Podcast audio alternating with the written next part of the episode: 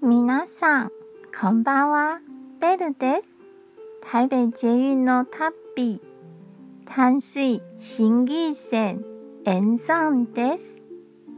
駅の目の前に広い公園があります。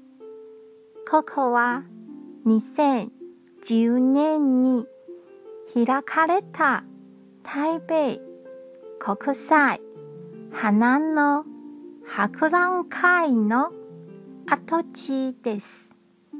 飛行場のそばにあるので、周りに高い建物がなくて、空がとても広く感じます。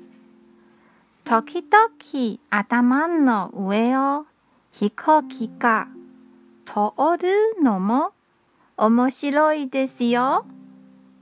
今日も一日お疲れ様でした。ゆっくりお休みくださいね。じゃあ、またね